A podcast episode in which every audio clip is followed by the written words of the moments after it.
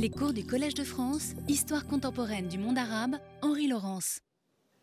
Bien, je vous ai laissé la dernière fois dans un suspense absolument intolérable, puisque le tsar a déclaré que l'Empire ottoman était l'homme malade, que les troupes russes euh, sont entrées euh, dans les Balkans ottomans, elles sont sur le Danube, ce qui amène une intervention militaire euh, franco-britannique.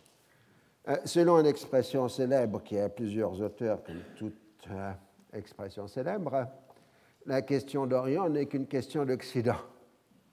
Et en ce sens-là, évidemment, la guerre qui deviendra dans l'histoire la guerre de Crimée est bien une question d'Occident, puisqu'elle oppose prioritairement deux puissances, la France et la Grande-Bretagne, à une troisième, la Russie, même si évidemment les Ottomans participent au combat et ils font, euh, ils sont l'enjeu de cette guerre. Elle est aussi une question d'Occident, selon l'expression de l'historien britannique Arnold Toynbee,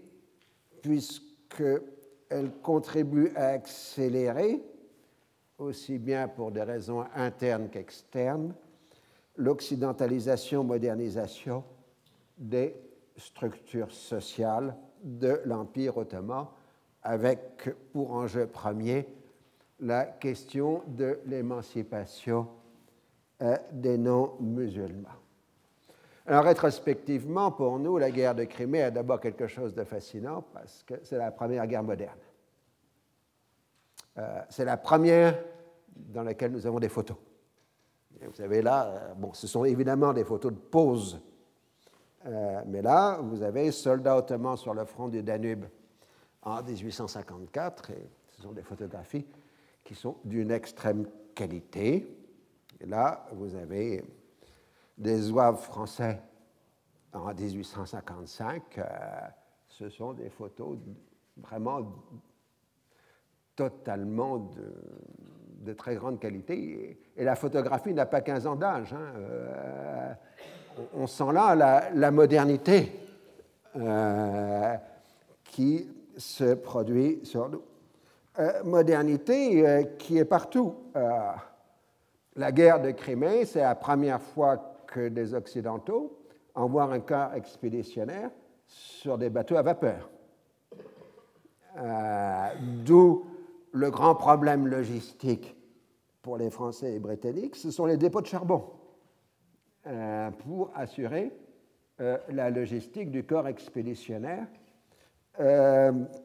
en Crimée. je vous avais dit il y a quelques séances que les armements au début du XIXe siècle entre les pays orientaux et les pays occidentaux est identique. Maintenant, ce n'est plus le cas. Euh, les armements occidentaux, le fusil à canon rayé, les nouveaux canons euh, impliquent des industries de pointe qui sont maintenant hors de portée des pays orientaux, contrairement euh, aux années 1820-1830 nous avons l'occasion d'y revenir, la guerre de Crimée est la première guerre suivie par télégraphe. Euh, donc, euh, nous sommes là dans une modernité, dans un univers, pour être simple, si ça dit encore quelque chose aux gens, c'est l'univers de Jules Verne. Euh, cette modernité technologique triomphante de la seconde moitié du XIXe siècle, bien qu'à ma connaissance, Jules Verne n'ait pas parlé de la guerre de Crimée. Euh, mais je peux me tromper. Euh, il a fait d'ailleurs un délicieux roman turc, hein, Karaban le Têtu, que je vous conseille par ailleurs, mais c'est dans les œuvres tardives de Jules Verne. cette guerre nous rappelle que si nous abandonnons un point de vue européocentriste, du fait qu'il n'y aurait pas eu de guerre majeure entre 1815 et 1914, cette guerre a quand même fait un million de morts. entre 400 et 600 000 soldats russes, 100 000 morts dans l'armée française, 20 000 dans l'armée britannique, plus les Ottomans, plus les pertes civiles qui ne sont pas décomptées.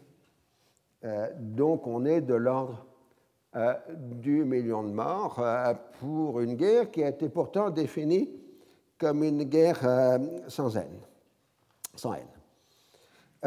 pour être simple, pour comparer quelque chose qui est dans la même période, c'est le double des morts de la guerre de sécession aux États-Unis.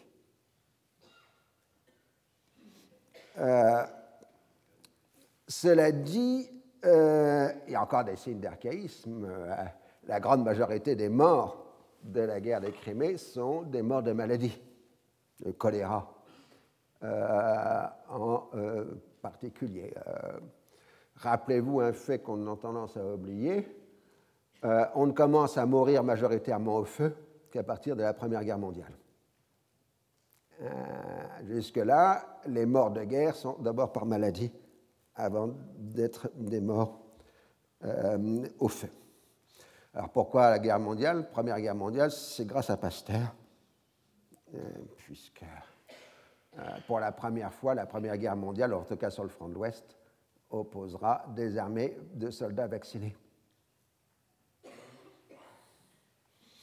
Euh, donc, cela dit, les coutumes et courtoisies de la guerre ont été conservées durant cette guerre de Crimée, euh, comme dans la suivante d'ailleurs, la guerre d'Italie de 1858, euh, contrairement à celle de 1870 qui, elle, verra émerger la haine euh, dans les conflits européens. Alors, percée technologique majeure, c'est très simple. En 1830, il fallait deux à trois semaines pour que des nouvelles arrivent de Constantinople dans les principales capitales européennes. La combinaison du bateau à vapeur et du télégraphe a réduit cela à cinq jours entre Sébastopol et Londres en 1853, deux jours en 1854, quelques heures en avril 1855. Autrement dit, euh, la guerre de Crimée instaure ce qu'on appellera la dictature du temps réel. Euh, c'est-à-dire que maintenant, il n'y a plus ces lignes isochrones qui séparaient les décisionnaires. Euh, Paris et Londres suivent heure par heure, en direct, l'évolution du front. Et ceci est un bouleversement des mœurs militaires et des mœurs diplomatiques. Euh, puisque les gouvernements réagissent à la minute au lieu d'attendre 15 jours, euh, comme c'était le cas euh, quelques décennies auparavant. Le résultat est évidemment une perte de liberté d'interprétation des instructions et aussi un poids croissant des opinions publiques dans les prises de décision. Autre signe de la modernité, euh, c'est euh, l'arrivée des correspondants de guerre. Euh, c'est la première fois que l'on a des journalistes qui suivent directement les opérations. Et c'est les dépêches furibardes des correspondants de guerre britanniques sur l'état catastrophique des services de santé euh, de l'armée britannique qui conduira à l'envoi d'infirmières conduites par la célèbre Florence Nightingale, dont vous avez ici le fameux tableau de Florence Nightingale soignant et recevant les blessés euh, de l'armée britannique. Et en cela, euh, la guerre de Crimée est l'annonce de l'émergence de l'humanitaire qui va conduire après la guerre d'Italie de 1858, à la constitution de la Croix-Rouge. Euh, euh, donc, euh, modernité, mais en même temps, évidemment, aussi déficit de modernité. l'armée russe est composée à 99,75% d'analphabètes. La différence est évidemment colossale euh, par rapport aux armées occidentales euh, qui sont là. Et en même temps, c'est le piège militaire. Français et Britanniques peuvent s'acharner à prendre Constantinople, euh, Sébastopol, et ça va durer un an et demi, les combats autour de Sébastopol. Les Russes ne peuvent pas apporter beaucoup de soutien à Sébastopol parce qu'ils n'ont pas la logistique. Euh, ils ont l'Ukraine à traverser, ils n'ont pas de chemin de fer, ils n'ont pas de route, euh, etc. Mais inversement, euh, une fois que Sébastopol sera pris, ben, les Français et les Britanniques se demanderont quoi faire. Parce qu'eux aussi ne peuvent pas remonter au centre de l'Ukraine pour la même raison qui est l'absence des réseaux de communication dans l'Empire russe. Euh, autre signe, alors est-ce moderne ou pas moderne, on pourra en discuter avec les derniers événements, euh, les passions religieuses. Euh, la Russie de Nicolas Ier y voit une guerre de libération des orthodoxes et des slaves de l'Empire ottoman et a compté sur un soulèvement généralisé des chrétiens des Balkans, ce qui a beaucoup inquiété l'Empire d'Autriche, dont la composition est multinationale les catholiques français ont soutenu une guerre contre les schismatiques orthodoxes, l'erreur de Photius condamnée par l'archevêque de Paris. Euh, les protestants britanniques ont trouvé que ces mêmes orthodoxes étaient encore plus obscurantistes euh, que les musulmans, puisque au moins les musulmans toléraient le prosélytisme protestant chez les chrétiens de l'Empire ottoman, ce qui était interdit euh, dans l'Empire russe. Euh, c'est une guerre, évidemment, à chaque fois qu'un pays musulman est en guerre, surtout si c'est un califat comme l'Empire ottoman, on proclame le djihad. Euh, bon, enfin, c'est un djihad qui s'appuie sur des armées franco-britanniques, c'est-à-dire en gros catholico-protestantes, ce qui n'est pas trop gênant. Euh, on les, Ottomans espèrent dans un soulèvement des populations musulmanes de l'Empire russe, en particulier dans le Caucase. Et inversement, les Russes espèrent un soulèvement des populations chrétiennes des Balkans. Et là, on a évidemment ce qu'on se reproduira en plus grand durant la Première Guerre euh, mondiale. Ceux qui paieront le plus gros prix dans tout ça, ce sont les Tatars de Crimée, puisqu'évidemment, ils ont accueilli en libérateur euh, les armées franco-anglo-ottomanes, mais qu'elles ne resteront pas euh, sur le terrain. Entre 1856 et 1863, deux tiers des Tatars de Crimée ont dû émigrer vers l'Empire ottoman, soit 200 000 personnes. Donc une conséquence de cette guerre sera la russification de la Crimée. Et vous entendez là, évidemment, des résonances euh, sur la situation euh, d'aujourd'hui.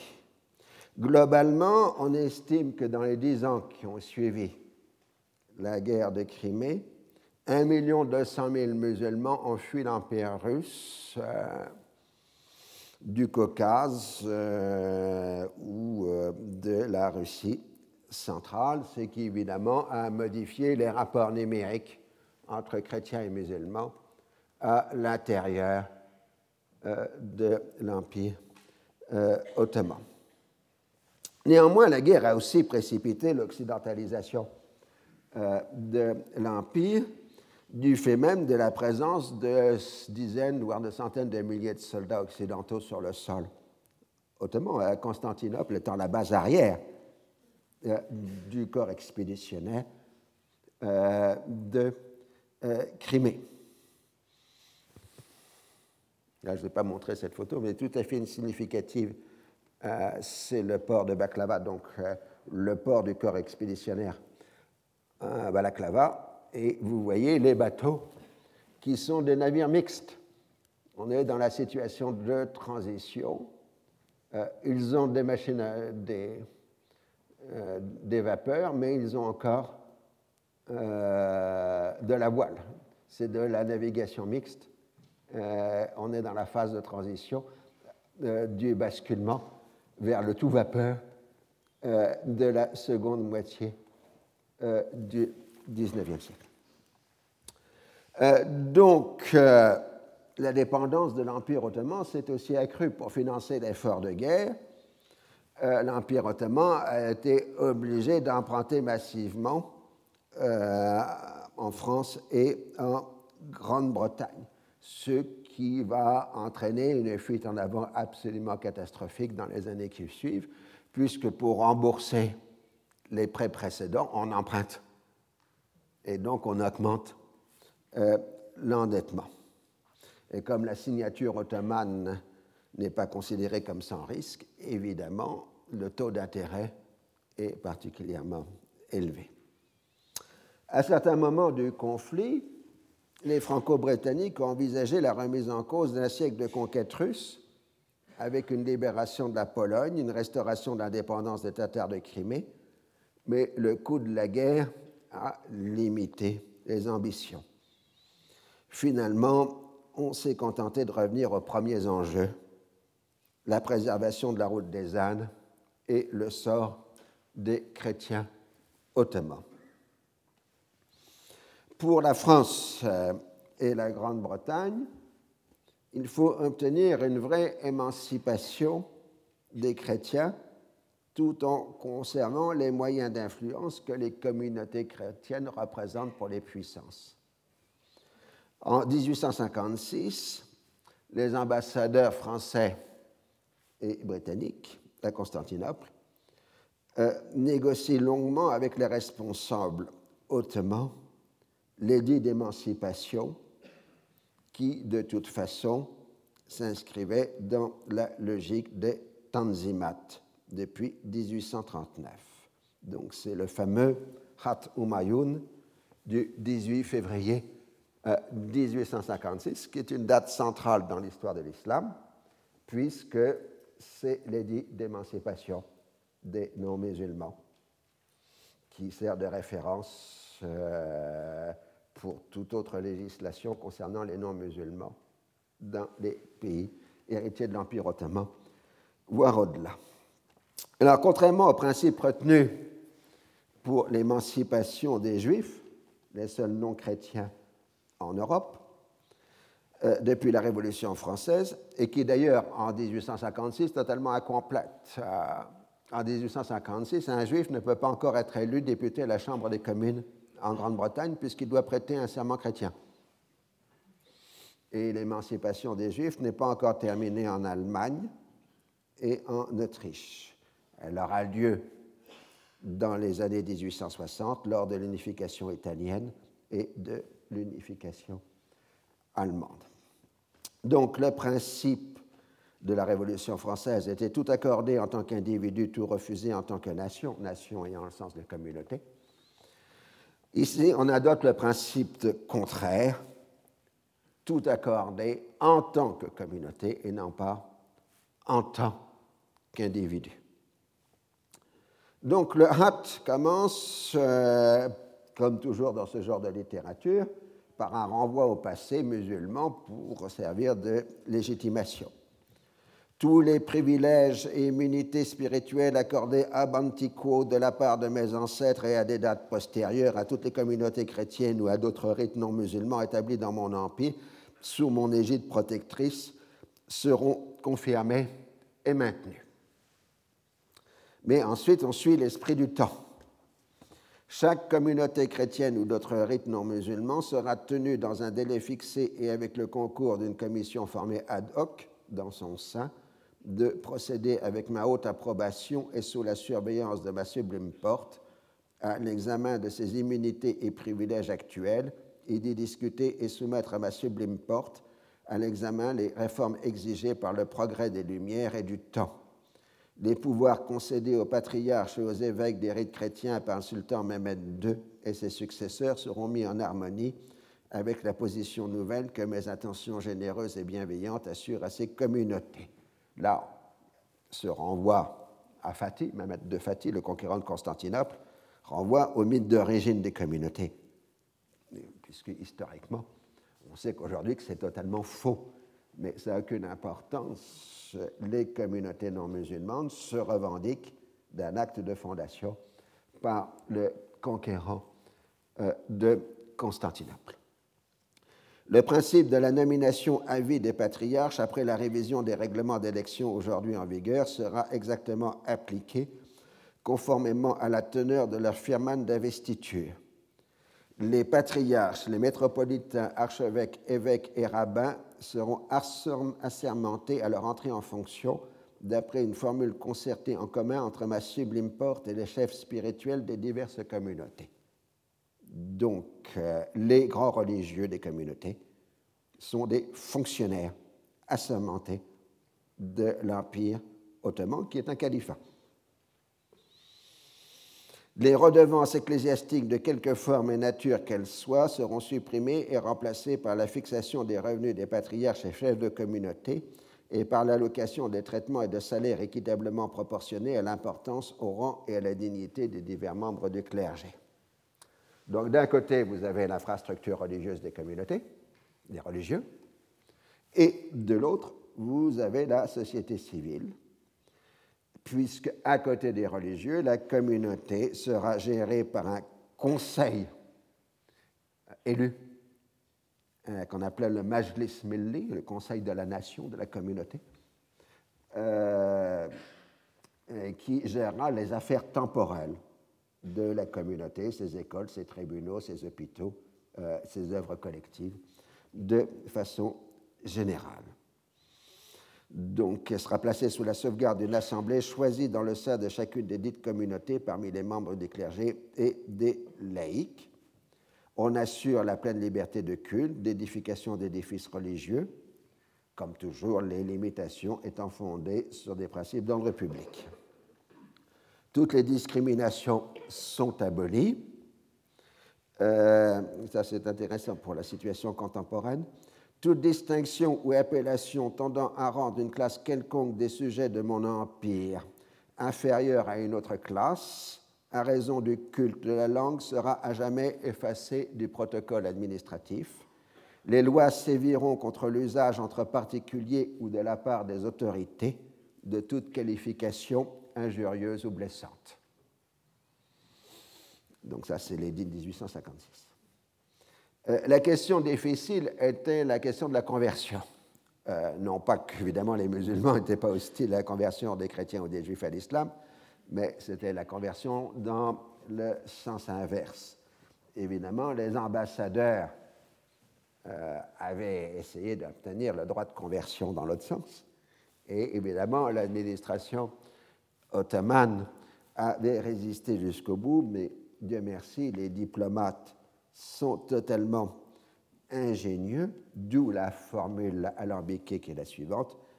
Vu que tous les cultes sont et seront librement pratiqués dans mes États, aucun sujet de mon empire ne sera gêné dans l'exercice de la religion qu'il professe et ne sera d'aucune manière inquiété à cet égard.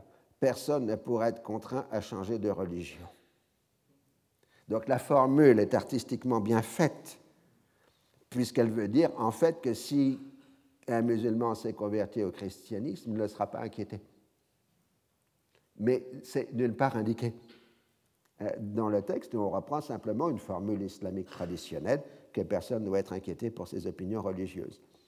Donc c'est tout à fait subtil euh, comme formulation. De même chose, euh, on annonce une égalité fiscale, une égalité des charges, y compris militaires, entre musulmans et non musulmans. Mais en pratique, on impose tout de suite un droit de remplacement euh, pour les non-musulmans, ce qu'on appellera le bedel, c'est-à-dire que les non-musulmans paieront une taxe de remplacement, mais ne seront pas contraints à la conscription. Ce qui, finalement, sur le plan matériel, était plutôt un avantage qu'une euh, discrimination, vu l'ampleur des guerres sanglantes dans lesquelles l'Empire ottoman euh, était euh, engagé. et qui ne frappait finalement les pertes humaines ne touchant que la communauté musulmane et non pas les non-musulmans. Ainsi, la communauté confessionnelle, ce qu'on va appeler le millet, est établie comme structure juridique sous forme de délégation de l'autorité de l'État. Le chef de la communauté, un patriarche pour les chrétiens, un grand rabbin pour les juifs, doit être ainsi investi par le sultan pour exercer ses fonctions. Les membres du Majlis Milli sont nommés en choisissant les notables les plus importants, puis ensuite, dans une seconde phase, on procédera à des élections dans la communauté, ou en tout cas pour ce qui concerne Istanbul.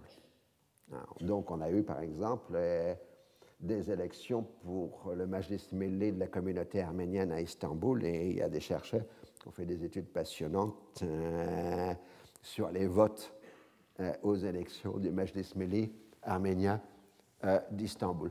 Mais au fin fond de l'Anatolie, euh, ça ne marchait pas. On ne pouvait pas penser à des élections. Euh, outre ses propriétés matérielles, qui sont constituées de biens ecclésiastiques, d'hôpitaux, d'écoles et d'institutions philanthropiques, la communauté dispose du statut personnel de ses membres, c'est-à-dire essentiellement du droit familial et de succession, qui l'a conduit à avoir ses propres tribunaux. Et ça, c'est un point fondamental, c'est le principe de la personnalité des lois, qui avait été aboli en Occident, sauf dans l'Empire colonial, euh, et qui est appliqué et généralisé euh, dans, l'Empire ottoman. évidemment, avant l'édit de 1856, il y avait déjà une personnalité des lois dans l'Empire ottoman. Mais en fait, euh, si un plaignant considérait qu'il risquait d'être lésé dans ses intérêts par euh, un tribunal de sa propre communauté, il s'adressait au tribunal musulman, qui était considéré comme supérieur d'autorité au tribunal chrétien, aux juifs.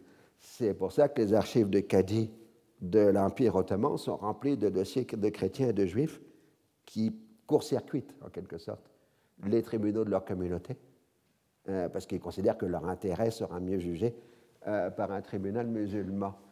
Et là, évidemment, l'édit 1856 supprime euh, cette liberté qui était accordée aux non-musulmans de s'adresser aux tribunaux musulmans. donc, il faut le prendre dans l'autre sens par rapport à ce qu'on voit habituellement. L'emploi au donc l'idée centrale de l'édit de 1856 est de constituer des ensembles à la forte personnalité culturelle, mais dénués de caractère territorial. C'est ça l'essence euh, de l'édit de 1856. L'accès aux emplois publics est garanti à tous en fonction du mérite personnel, mais en pratique, on va suivre plus ou moins des quotas sur la base de la répartition démographique supposée euh, au niveau local. Donc, dans les conseils locaux, dans les municipalités, il y aura à chaque fois, en fonction de la répartition supposée des communautés, un quota de non-musulmans, qui peut être dans certains cas majoritaire, si on considère que les chrétiens ou les, juifs sont majoritaires euh, dans le secteur. Néanmoins, les chrétiens sont surreprésentés euh, dans les nouvelles institutions du fait de leurs compétences dues à leur avance en matière d'éducation, mais en revanche, les postes de haute responsabilité restent le monopole des musulmans parce que euh, on considère qu'il y a un problème de loyauté euh, envers l'État. Donc les grands décisionnaires doivent rester musulmans. Et puis, cette institution centrale de l'Empire qu'est l'armée est totalement euh, musulmane. Très rapidement, donc, euh, la taxe de remplacement pour le service militaire s'est imposée. Et comme je l'ai dit, c'était considéré plutôt comme un privilège. Alors je passe, je ne vous ai pas parlé des, longues, enfin, des combats de la guerre de Crimée, on aura l'occasion d'y revenir tout à l'heure. Euh, ce qu'il faut bien comprendre, c'est qu'une fois que Sébastopol pris, que tous les gens sont fatigués, euh, et que Nicolas Ier est mort, euh, pour mémoire, M. Poutine a fait installer le portrait de Nicolas Ier dans son cabinet. donc, après la mort de, Nicolas Ier et l'arrivée d'Alexandre II, où on peut négocier, ce qui conduira au traité de Paris, euh, qui est le premier traité négocié dans le bâtiment tout à fait nouveau qu'on vient de construire pour le ministère des Affaires étrangères à Paris, au Quai d'Orsay. Euh, et donc, il y a ce célèbre tableau officiel euh, des négociateurs du Congrès et du traité de Paris qui est le premier grand événement du Quai d'Orsay. Et ce tableau se trouve toujours, hein, j'ai eu l'occasion plusieurs fois de le voir, dans les salons officiels euh, du euh, Quai d'Orsay. Donc le traité du 30 mars 1856 tire les conséquences diplomatiques du conflit et on va noter, si vous regardez exactement l'article 9 du traité, le fait suivant. Sa Majesté impériale le Sultan, dans sa constante sollicitude pour le bien-être de ses sujets, ayant octroyé un firman qui, en améliorant leur sort sans distinction de religion ni de race, consacre ses généreuses intentions envers les populations chrétiennes de son empire, voulant donner un nouveau témoignage de ses sentiments à cet égard, a résolu de communiquer aux puissances contractantes le dit firman spontanément émané de sa volonté souveraine. Bon, le spontanément est peut-être un peu en trop, mais vous noterez surtout que le traité de Paris ne parle que des chrétiens et pas des juifs.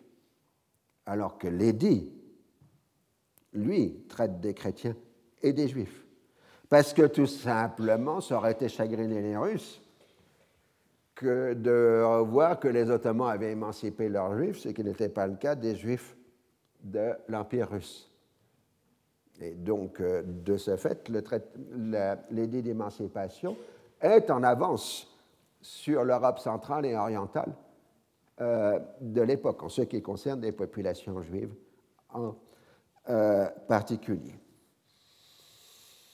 Donc ensuite, les puissances contractantes s'engagent euh, à ne pas s'immiscer, soit collectivement, soit séparément, dans les rapports de Sa Majesté impériale le Sultan avec ses sujets, ni dans l'administration intérieure de son empire, ça, c'est une formule élégante, mais personne n'y croit vraiment.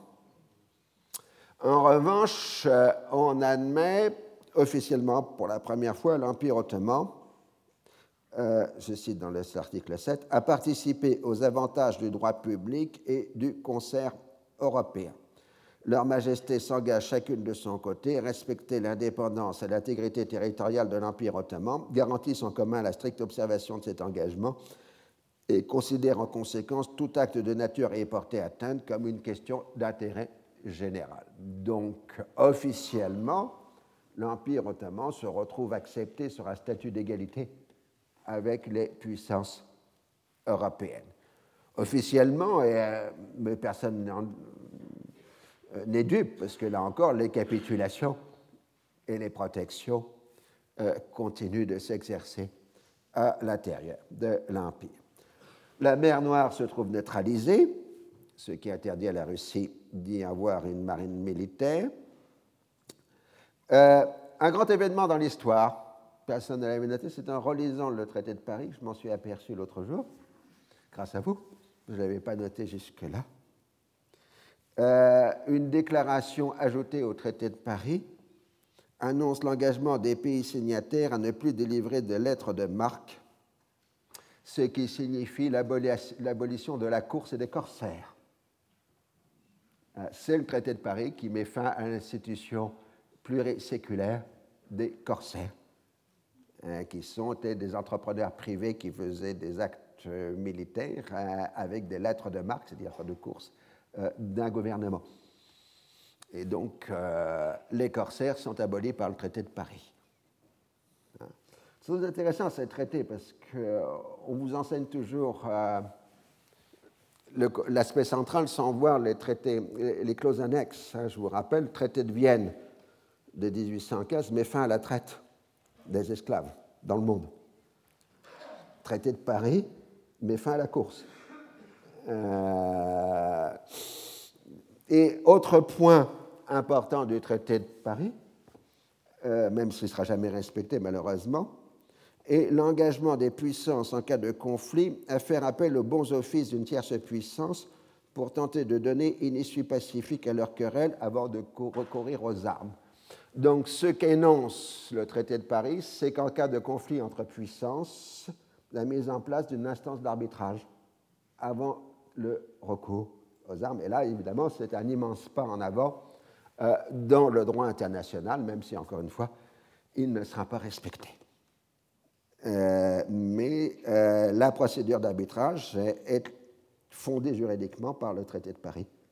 enfin, en tout cas, pas d'arbitrage, de consultation préalable à un conflit est une invention du traité de Paris, et en particulier en ce qui concerne le sort de l'Empire ottoman. Donc on parle de bons offices de médiation pour la prévention des conflits armés et on énonce pour la première fois un principe de règlement pacifique des différends. Il reste à savoir euh, si cette affirmation de l'intégrité de l'Empire ottoman garantie par les puissances euh, constitue ou non une fiction diplomatique. En théorie, en cas de différend, donc, euh, les puissances doivent offrir leur médiation pour empêcher le recours à la guerre. Mais la question qui n'est pas posée, mais qui est à l'esprit de tout le monde, qu'en sera-t-il en cas de massacre de nature confessionnelle? Mais avant d'aborder cette question, je vais faire euh, une excursion sur un domaine connexe que je n'ai pas abordé jusqu'ici, strictement pour me faire plaisir. Euh, donc, je vais vous faire euh, quelque chose qui est un peu oblique par rapport au sujet principal et que surtout ceux qui, les moins de 25 ans ne peuvent pas imaginer. Donc, je vais vous faire une petite étude, un peu longue quand même, sur deux auteurs bien connus qui ont traité dans les années 1850 de la question d'Orient, un certain Karl Marx et Frédéric Engels. Et euh, donc, euh, nous allons aborder le marxisme et la question d'Orient. Enfin, le marxisme n'existait pas évidemment à l'époque, euh, mais ce qui allait constituer le marxisme. Et c'est assez surprenant. D'abord, un portrait du grand Karl dans cette période. Il n'a pas encore la grande barbe blanche qu'on verra ensuite sur les panneaux de Tiananmen à côté de Mao Tse-tung. Donc c'est Karl Marx dans les années 1850 probablement. Alors on sait combien le manifeste du Parti communiste de 1847 constitue une sorte d'apologie de la bourgeoisie conquérante, en particulier dans sa recherche de débouchés toujours nouveaux, qui l'a conduit à conquérir le monde en créant le marché mondial. En brisant les cadres nationaux, la bourgeoisie modèle le monde à son image elle subordonne la campagne à la ville, les nations barbares ou demi-civilisées aux nations civilisées, les pays agricoles aux pays industriels, l'Orient à l'Occident. Ça, c'est le manifeste du Parti communiste pour ceux qui ont dépassé la première ligne, un spectre entre l'Europe, etc. Euh, le rôle révolutionnaire de la bourgeoisie européenne est particulièrement marqué euh, par la question de ce qui va devenir dans les écritures marxistes le mode de développement asiatique. Ah, ça, c'est toujours le problème avec Karl Marx. Il faut bien voir, là, il est à Londres, on aura l'occasion d'y revenir. Il passe ses journées euh, euh, à la librairie nationale. Euh, et donc, il, lit des tas de choses sur l'économie du monde. et donc, il griffonne quelques petites choses sur l'Asie. Et évidemment, il le refourgue comme article. Euh, ce qui donne un article de juin 1853 La domination britannique aux Indes, qui sera catastrophique pour toute l'histoire des sciences sociales dans les pays marxistes ensuite. Euh, depuis des temps immémoriaux, l'Asie n'a connu que trois administrations gouvernementales, je cite, les finances ou le pillage à l'intérieur, la guerre ou le pillage à l'extérieur, enfin les travaux publics. Le climat les conditions géographiques, et plus particulièrement les vastes espaces désertiques du Sahara à travers l'Arabie, la Perse, l'Inde et la Mongolie s'étendent jusqu'au plus haut plateau d'Asie, faisaient de l'irrigation artificielle par canaux et par distribution d'eau la base de l'agriculture orientale. En Égypte et en Inde, comme en Mésopotamie et en Perse, etc., les inondations servent à fertiliser le sol. On profite du haut niveau des eaux pour remplir les canaux d'irrigation. En Occident, dans les Flandres et en Italie, par exemple, cette nécessité primordiale d'utiliser l'eau en commun et avec économie conduisit l'entreprise rivée à l'association volontaire. En Orient, où le territoire était trop vaste et la civilisation trop peu évoluée pour permettre une association volontaire d'intérêt vital, cette nécessité provoqua l'intervention de la puissance centralisatrice du gouvernement. C'est dans cette mesure qu'une fonction économique incomba à tous les gouvernements asiatiques, voir aux travaux publics. Autrement dit, dans ce court texte, euh, Marx définit que en Orient, la propriété privée n'existe pas et que donc elle a été toujours suppliée par l'État. Et à partir de ça, euh, des générations et des générations de savants marxistes vont essayer de raffiner sur un mode de développement asiatique dont le premier problème, à cause de Karl Marx, c'est qu'il n'est pas dans le circuit.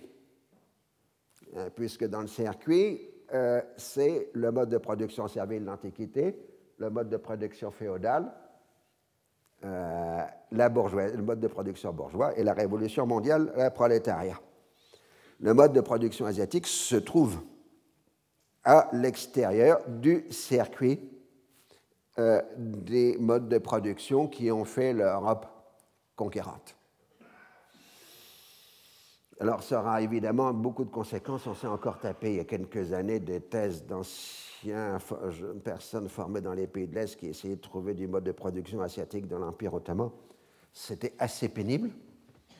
Euh, et puis d'autre part, euh, les Américains ont pigé le coup dans la guerre froide, mais ils ont dit l'Union soviétique, c'est une propriété du Delta et pas des individus, donc c'est du mode de production asiatique. Et ils ont donc développé des recherches sur le mode de production asiatique pour démontrer que c'était tout, euh, sauf du prolétariat, ce que l'Union soviétique ou la Chine communiste n'était que la reproduction ce que Marx avait appelé le mode de production asiatique. Bon, tout ça, pour les moins de 30 ans ou 35 ans ici, ça ne veut rien dire, mais ça a encore euh, concerné ma jeunesse où cette littérature, des deux côtés, euh, faisait rage autour du mode de production asiatique. Alors, euh, à juste titre, Marx explique comment les Anglais ont détruit l'artisanat en Inde en imposant leurs produits manufacturés. Là, il a totalement raison. Euh, et de fait, l'Orient n'est plus réduit qu'un conglomérat de communautés villageoises et familiales qui l'ont conjugue dans une logique d'autosuffisance le travail agricole et le travail artisanal. L'intervention anglaise en Inde a dissous ces petites communautés mi-barbares, mi-civilisées en sapant leur fondement économique, accomplissant ainsi l'unique révolution sociale que l'Asie n'ait jamais connue. Et Marx n'a aucune sympathie pour euh, ces vieux modes de production asiatiques. Nous ne devons pas oublier, je cite, que cette vie indigne, stagnante et végétative, cette forme d'existence passive suscitait de l'autre côté par contre-coup des forces destructrices, désordonnées, effrénées et sauvages. Le corollaire, c'est le des castes, l'esclavage et un culte bestial de la nature. Ça, c'est l'hindouisme, le culte bestial de la nature, euh, selon Marx.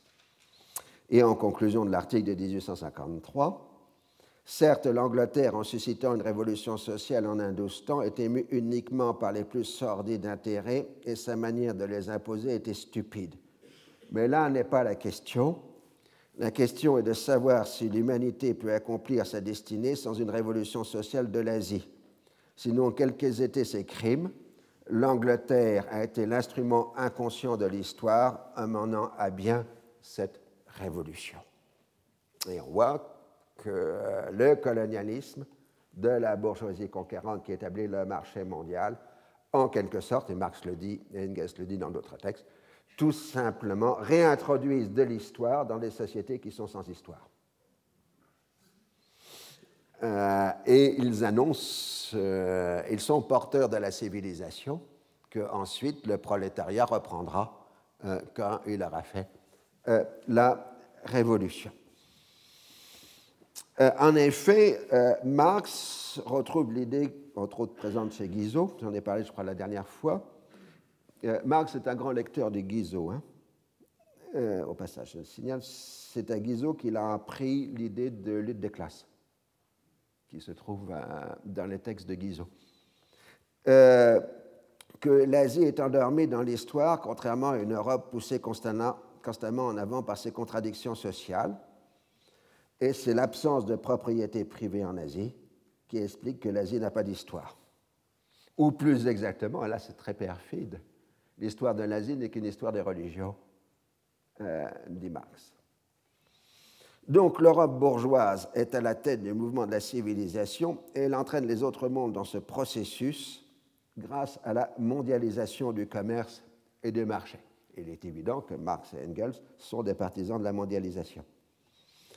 Ce qui n'est pas occidental n'a pas été jusque-là dans l'histoire, ou était plutôt, pour employer une expression bien postérieure mais utilisée dans cette enceinte, une histoire immobile. Euh, l'histoire du monde non occidental est une histoire immobile avant la colonisation. Le manifeste a beau affirmer la caducité du fait national, du fait même de la progression du marché mondial qui uniformise la production industrielle et les conditions qui y correspondent, puis ensuite euh, par la suppression de l'exploitation de l'homme par l'homme qui ablotira l'exploitation d'une nation par une autre nation. Néanmoins, ça c'est la théorie, en pratique, Marx et Engels ont tendance à hiérarchiser les peuples et les nations en fonction dans le rôle de la civilisation bourgeoise du monde, puis dans le mouvement révolutionnaire. Car en fait, nous allons le voir, euh, Marx et Engels reprennent les idées d'Hegel, euh, mais en substituant le facteur révolutionnaire à celui de l'esprit euh, chez Hegel. Alors, on voit ça dans un texte de février 1849, qui est un texte d'une extraordinaire violence de Engels euh, contre le mouvement panslaviste, soutenu par un adversaire, donc un ami de Marx, euh, Bakounine. et on n'a jamais vu une telle apologie du colonialisme occidental que dans ce texte, qui commence par la façon suivante. Et Bakounine reprochera-t-il aux Américains une guerre de conquête qui porte sans doute un rude coup à sa théorie sur la justice et l'humanitarisme, mais qui fut néanmoins menée dans le seul et unique intérêt de la civilisation Ou bien faut-il déplorer que la splendide Californie soit arrachée aux fainéants mexicains qui ne savaient qu'en faire?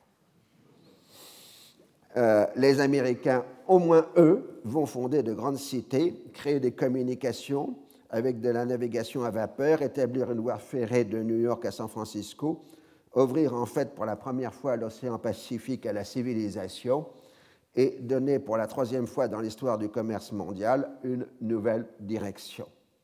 L'indépendance de quelques Californiens et Texans espagnols peut en souffrir, la justice et ça et là d'autres principes moraux peuvent être violés, mais qu'est-ce en regard de pareil fait historique de portée mondiale? On n'a jamais vu une telle apologie euh, de la violence coloniale et industrielle de l'Occident. En fait, cette apologie des Yankees euh, sert à préparer la condamnation des Slaves. Il vise d'abord les Slaves de la monarchie autrichienne, qui dépendent historiquement, littérairement, politiquement, commercialement et industriellement des Allemands et des Magyars, et qui risquent de servir d'instrument à la politique russe. La condamnation est accablante. les Slaves sont assimilés au peuple asiatique qui ne sont pas entrés euh, dans l'histoire. Je cite Nous avons montré comment ces minuscules nations, depuis des siècles à la remorque de l'histoire contre leur propre volonté, sont nécessairement contre-révolutionnaires et comment leur position dans la révolution de 1848 fut réellement contre-révolutionnaire. Fin de citation. À l'exception des Polonais, qui, pour des raisons évidentes, parce qu'ils sont catholiques, ne sont pas panslavistes, les Slaves appartiennent tous à des peuplades qui, ou bien sont forcément contre-révolutionnaires en raison de leur position historique, tels les Slaves du Sud, les Yougoslaves, comme on dira plus tard, ou bien sont encore bien loin d'une révolution et donc tout au moins pour le moment encore contre-révolutionnaires, comme les Russes. Le constat est accablant. Redisons-le, je cite, en dehors des Polonais, des Russes et tout au plus des Slaves de Turquie, aucun peuple slave n'a d'avenir pour la simple raison que tous les autres Slaves sont privés des conditions élémentaires, historiques, géographiques, politiques et industrielles pour être indépendants et survivre. Des peuples qui n'ont jamais eu leur propre histoire, qui, aussitôt qu'ils accèdent au stade premier le plus primitif de la civilisation, passent sous domination étrangère, ou qui n'atteignent ce stade que sous la contrainte d'un joug étranger, ne sont pas viables et ne parviendront jamais à quelque indépendance que ce soit. Alors, on a considéré à juste titre que cette notion de peuple sans histoire euh, vient de Hegel euh, dans La raison dans l'histoire euh, de Hegel, je cite, Hegel cette fois-ci. D'une façon générale, un peuple ne participe à l'histoire que dans la mesure où il a identifié sa nature fondamentale, sa fin fondamentale avec un principe universel, et c'est dans cette mesure seulement que l'œuvre qu'il produit constitue un organisme éthique politique. Si c'est seulement le désir qui pousse les peuples à l'action, leur agitation passe sans laisser des traces. Le fanatisme, par exemple, n'est pas une œuvre et ses traces ne sont que ruine et destruction. C'est Zeus, le dieu politique, qui par la tête engendra Minerve et au cycle duquel appartiennent Apollon et les Muses, qui les premiers à dompter en produisant une œuvre éthique consciente, en créant l'État. Donc chez Hegel, les peuples slaves sont incapables de créer l'État, donc ils ne méritent pas la catégorie de peuple. Chez Marx et Engels, les Slaves sont contre la révolution et donc ne sont pas dignes euh, d'entrer euh, dans l'histoire. Alors au passage, euh, Marx et Engels et ajoute quand même dans les peuples sans histoire, pour nous faire plaisir à nous, les Bretons en France, les Celtes en Écosse et les Basques en Espagne qui reçoivent aussi le label de contre-révolutionnaire.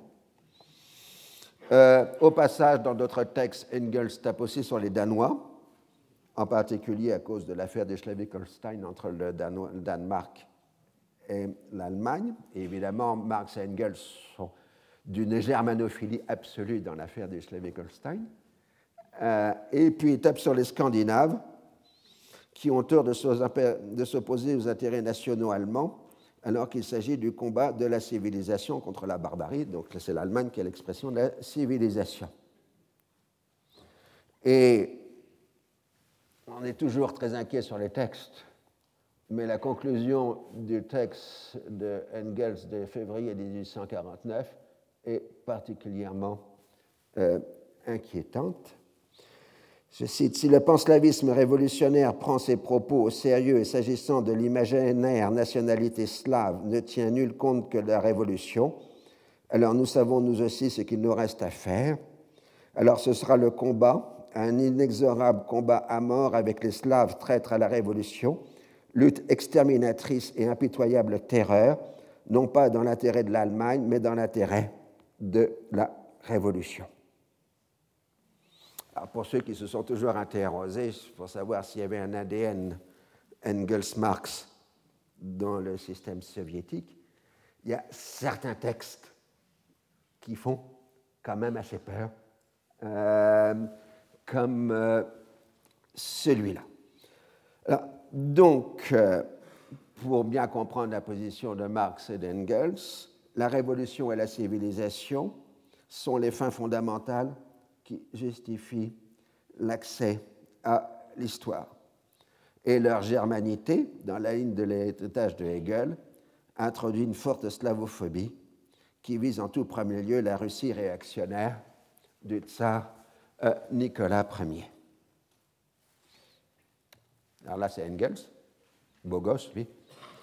Euh, je me rappelle que Engels avait une double vie. Euh, il était le théoricien du socialisme et il était industriel textile à Manchester. Euh, il pratiquait, entre autres, la chasse au renard, le fonctionnement des meilleurs clubs aristocratiques de Manchester. Et il passait son temps à financer la famille de Marx pour que Marx euh, maintienne euh, son train de vie euh, de bourgeois. mais en même temps, il était chef d'entreprise et capitaliste, hein, Engels. Et d'ailleurs, à, sa mort, il lèguera toute sa fortune personnelle à la famille de Karl Marx, ou en tout cas une plus grande partie.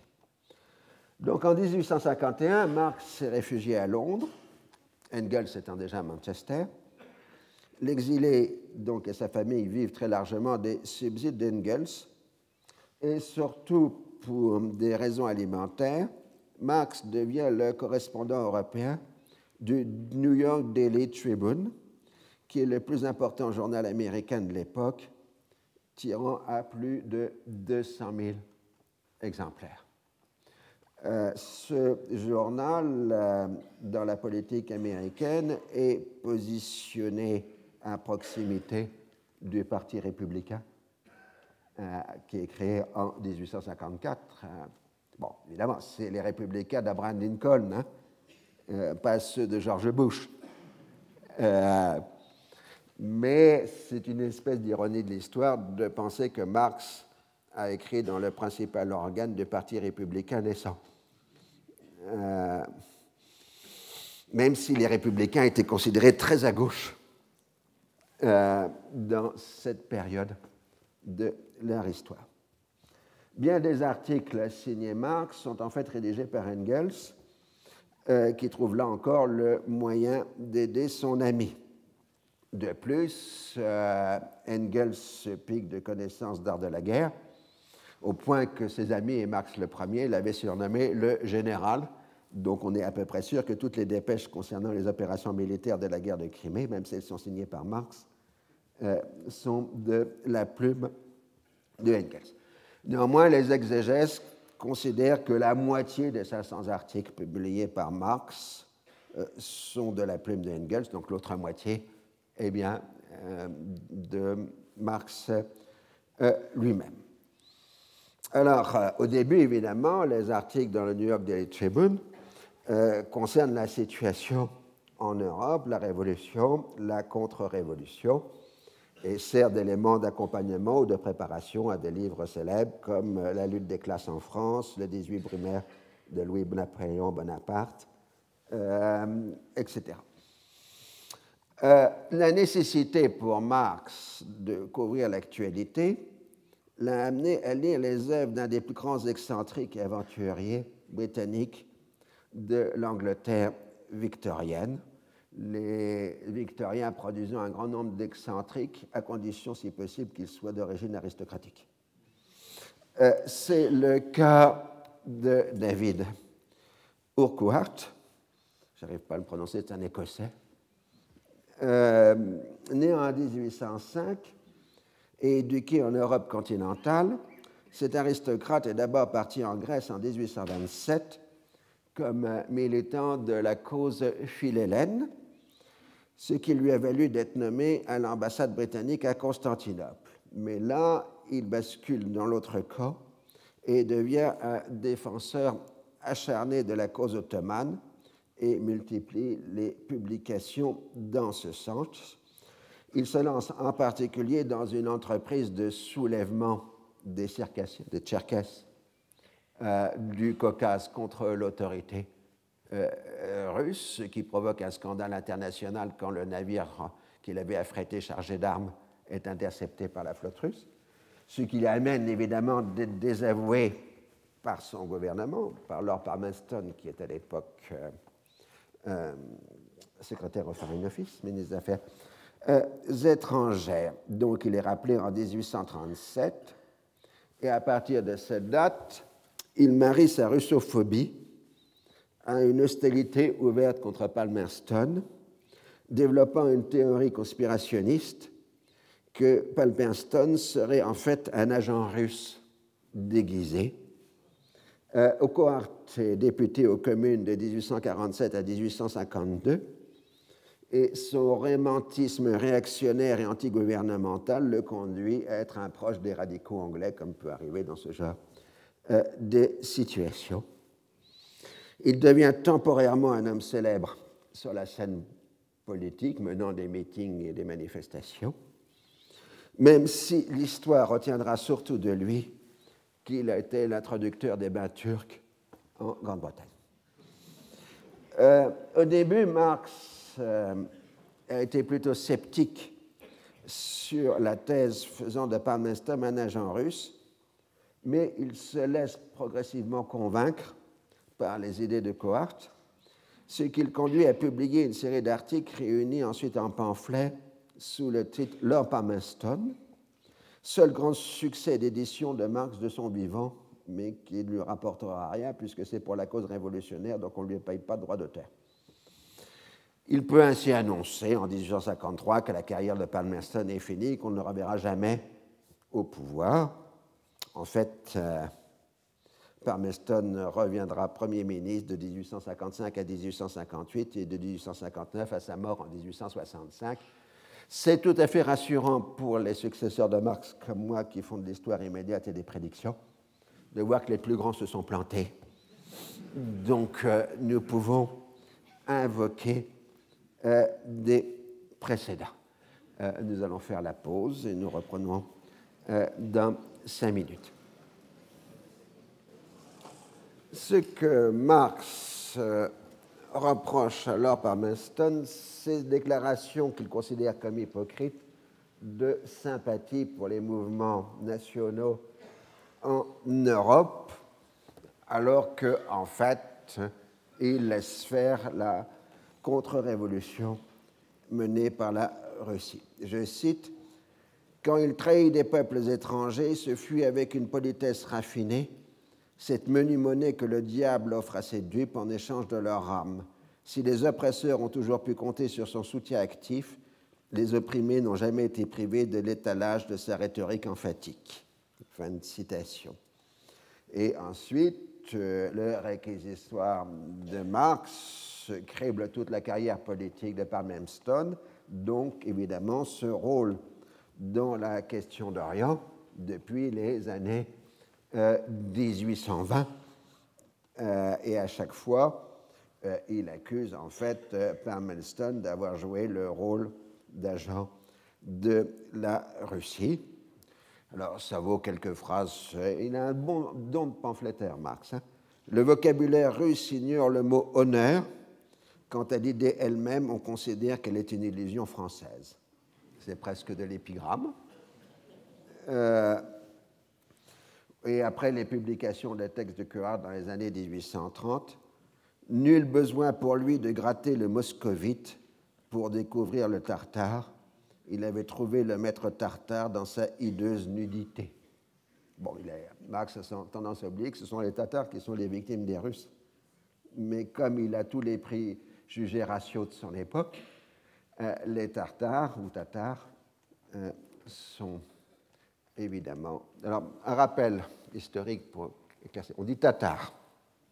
Seulement l'arrivée des Mongols au XIIIe siècle, euh, y compris dans les steppes russes, a provoqué une telle panique en Europe qu'on les assimilait aux gens du Tartare, c'est-à-dire des enfers. Et donc l'expression tartare est restée euh, jusqu'à aujourd'hui, y compris dans le fameux steak euh, euh, portant ce nom. Alors, c'est dans le New York Daily Tribune essentiellement, et puis dans quelques publications de la gauche radicale anglaise, que Marx et Engels, je vous dis encore une fois, on ne peut pas départager les auteurs, euh, commente toute la crise euh, qui conduit à la guerre de Crimée et ensuite la guerre elle-même. Il appelle euh, à une entente franco-britannique pour arrêter euh, l'expansion russe. Euh, le grand danger qui menace le monde, c'est l'expansion de la Russie. Son seul antagoniste est la révolution démocratique. Si la Russie s'empare de la Turquie, sa puissance s'accroîtra de près de moitié et deviendra supérieure à celle du reste de l'Europe. Les intérêts de la démocratie révolutionnaire et de l'Angleterre sont communs. Le maintien de l'Empire ottoman, texte du 12 avril 1853. Si on est ferme avec les Russes, ils s'arrêteront, 9 juin 1853.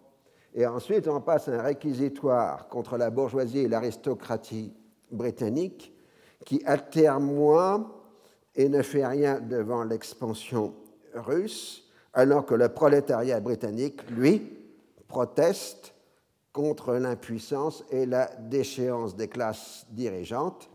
Au moins les chartistes, c'est-à-dire la gauche britannique, prolétarienne, appelle à la guerre contre la Russie. Euh, alors, quand les troupes russes pénètrent sur le Danube, ben, euh, Marx s'en prend aux puissances occidentales. Il utilise le terme pour définir la France et l'Angleterre. Je ne savais pas qu'on utilisait déjà l'expression puissance occidentale dans les années 1850, mais apparemment c'est le cas puisque Marx l'utilise. Euh, qui prodigue au sultan des notes diplomatiques qui sont des projets de négociation. En gros, pour Marx, c'est cette perte de temps avec des fausses négociations, il faut faire la guerre. Euh, résumons en quelques mots la question d'Orient. Irrité et mécontent de voir son immense empire réduit à un seul port d'exportation, situé au reste sur une mer impraticable six mois lents, et indéfendable contre les Anglais pendant les six autres, le tsar, poursuivant le dessein de ses ancêtres, cherche à s'ouvrir un accès à la Méditerranée. Il retranche l'une après l'autre les parties les plus distantes du corps de l'Empire ottoman, jusqu'à ce que Constantinople, le cœur, cesse enfin de battre. Ces invasions périodiques, il les reprend chaque fois que ses visées sur la Turquie lui semblent compromises, ou par l'apparente consolidation du gouvernement turc, ou bien plus dangereux, par les signes avant-coureurs d'affranchissement parmi les Slavons. Slavons ou Slaves, c'est la même chose dans chez Marx. Misant sur la lâcheté et la crainte des puissances occidentales, il intimide l'Europe et fait monter à l'extrême ses prétentions pour paraître d'autant plus magnanime après qu'il aura eu la satisfaction d'obtenir ce qu'il a voulu en premier lieu. Il faudrait envoyer ça à certaines personnes qui jugent la politique de Poutine euh, aujourd'hui. Pour leur part, inconscientes, pusillanimes, se méfiant les unes des autres, les puissances occidentales commencent par encourager le sultan à résister au tsar par crainte des empiètements de la Russie et finissent par contraindre le premier à par peur d'une guerre générale qui pourrait provoquer une révolution générale. Trop velléitaire et trop lâche pour entreprendre le relèvement de l'Empire ottoman par la création d'un empire grec, d'une république fédérée des États slaves, elle ne cherche qu'à maintenir le statu quo c'est-à-dire cette phase de décomposition qui interdit au sultan de s'émanciper du tsar et aux Slaves de s'émanciper du sultan. Le parti révolutionnaire ne peut que se féliciter de cet état des choses. L'humiliation des gouvernements occidentaux réactionnaires et leur manifeste impuissance à sauvegarder les intérêts de la civilisation européenne face aux empiètements russes ne manqueront pas de produire une saine indignation chez les peuples qui pâtissent depuis 1849 de leur assujettissement au joug de la contre-révolution. Euh, donc, vous voyez, un Marx totalement belliciste euh, demandant la guerre à la Russie. Mais il n'a aucune sympathie pour l'Empire ottoman, qui est pour lui un mélange de barbarie orientale et de civilisation occidentale. Mais si les Russes s'emparent de Constantinople, on aura une forme plus terrible et plus conquérante du byzantinisme russe, dit-il le 12 août 1853.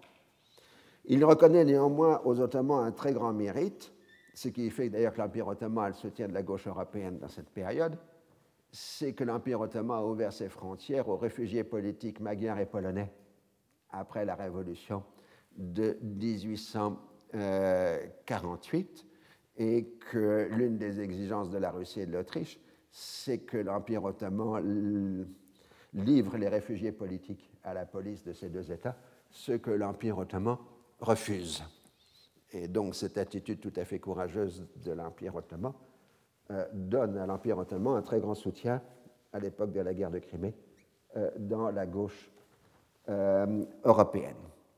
Et il y aura d'ailleurs un paquet de Polonais et de Hongrois qui vont entrer dans l'armée ottomane pour se battre contre les Russes, et un certain nombre d'entre eux se convertiront à l'islam et euh, deviendront des officiers de haut rang euh, dans l'armée ottomane jusqu'à la fin euh, du XIXe siècle. Ce qui est clair, c'est que dans tous les raisonnements que Marx et Engels font sur la question d'Orient, c'est un raisonnement de nature géopolitique et jamais d'économie et de euh, société. Euh, on trouve par exemple tout un raisonnement sur le fait que la des buts est de s'emparer des bouches du Danube pour couper la route commerciale du Danube et ainsi affamer l'Europe. Mais on est dans, un, dans une vision euh, géopolitique politique. On notera, ça c'est pour une pierre pour l'année prochaine, que euh, dans les analyses des débats à la Chambre des communes, euh, Marx salue l'attitude du député Henry Layard, le découvreur de la Syrie, qui était à l'époque député radical aux communes, et qui appelle à la fermeté absolue contre la Russie. Nous reverrons Layard l'année prochaine comme ambassadeur de cette très gracieuse majesté entre 1878 et 1880 à Constantinople. Euh, par contre, il tape sur Cobden, le grand doctrinaire du libre-échange, qui, je cite, a toutes les contradictions de l'idéologue et toute la couardise calculatrice du boutiquier. Euh, en effet, Cobden affirme que l'islam ne peut être maintenu en Europe et le commerce avec la Russie est bien plus important que celui de la Turquie. Ça, c'est le raisonnement de Cobden. Quand la guerre s'enclenche à l'automne 1853, euh, Marx peut se permettre des phrases de ce genre.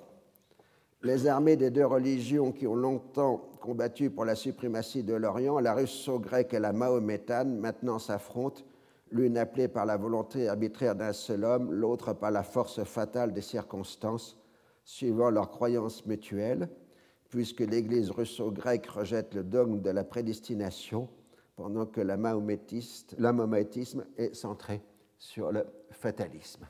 7 octobre 1850. Euh, on a du mal sur les dates des textes, parce que la plupart du temps, on n'a pas les dates de composition, mais des dates de publication. Or, il fallait quand même que les textes arrivent par bateau à New York. Euh, donc il y a des décalages d'une semaine, 10, 15 jours entre leur rédaction et leur euh, publication. Bon, Marx essayait de rendre sa copie avant le départ du prochain bateau pour New York. Donc, quand on passe aux approximations militaires, Marx, c'est-à-dire probablement dans le cas précis Engels, explique en fait qu'il s'agit d'une guerre sainte euh, des deux côtés. Et puis quand la guerre européenne devient inévitable, quand les flottes franco-britanniques entrent en mer Noire en février 1854, euh, Marx spécule sur la possibilité d'un conflit étendu à l'ensemble de l'Europe comme en 1792, mais conclut que la probabilité va plus à des opérations limitées à la Baltique et à la mer Noire, mais il ne peut s'empêcher de souhaiter fortement que cette guerre donne le signal à la reprise de la Révolution en Europe. Alors, il y a toute une analyse euh, de la France de Napoléon III euh, qui est faite au passage et qui est complémentaire du texte célèbre, euh, le 18 Brumaire, de Louis-Napoléon Bonaparte. Napoléon III a besoin du soutien de l'Église catholique parce que l'Église catholique contrôle les paysans. Or, c'est les paysans qui sont la base sociale du régime de Napoléon III. Euh, donc, c'est pour ça que euh, Napoléon III euh, défend la lutte contre les orthodoxes au nom des intérêts catholiques. Enfin, il dit jamais Napoléon III parce qu'il le déteste, il le dit Bonaparte en général dans les textes plus intéressant pour nous, c'est un des rares passages où Marx aborde la question de l'islam. le Coran et la législation musulmane qui en émane réduit la géographie et l'ethnographie des peuples à la simple et commode distinction de deux nations et de deux pays, celui des croyants et celui des infidèles. L'infidèle est rarbé, c'est-à-dire ennemi que l'on doit combattre s'il refuse de se soumettre. Il en résulte que les chrétiens orientaux ont dû se soumettre, ce qui les a mis sous l'autorité du patriarche, responsable devant la porte du comportement de ses co-religionnaires. Il s'ensuit que la théocratie musulmane engendre la théocratie chrétienne et, qui, et si on émancipe les chrétiens de la domination musulmane, on les émancipe aussi de la domination du clergé. Si vous voulez remplacer le Coran par un code civil, en français dans le texte pour code civil, vous devez occidentaliser la structure entière de la société byzantine. Ça, c'est un texte de mars 1854. Mais en fait, euh, Bon, il fait évidemment un long exposé sur la question de Jérusalem et des lieux saints, euh, pour montrer que les querelles saints sont en fait des querelles nationales et pas des querelles euh, religieuses. Euh, ensuite, on passe aux opérations militaires, et ça c'est Engels qui, qui, écrit certainement. En gros, les militaires de tous les belligérants se comportent de façon stupide. Ils sont indignes de l'histoire militaire de leur propre pays. Tout démontre combien l'Europe est pourrie. Même la guerre ne lui permet pas de manifester de l'énergie et de l'honneur. Même la Russie, la moins affectée par une civilisation amollissante, n'accomplit rien de ce genre. À ce rythme-là, la guerre pourrait durer 30 ans sans arriver à la moindre conclusion. L'armée française, depuis la garde prétorienne de la bourgeoisie puis de Bonaparte, a perdu toutes ses qualités combattantes.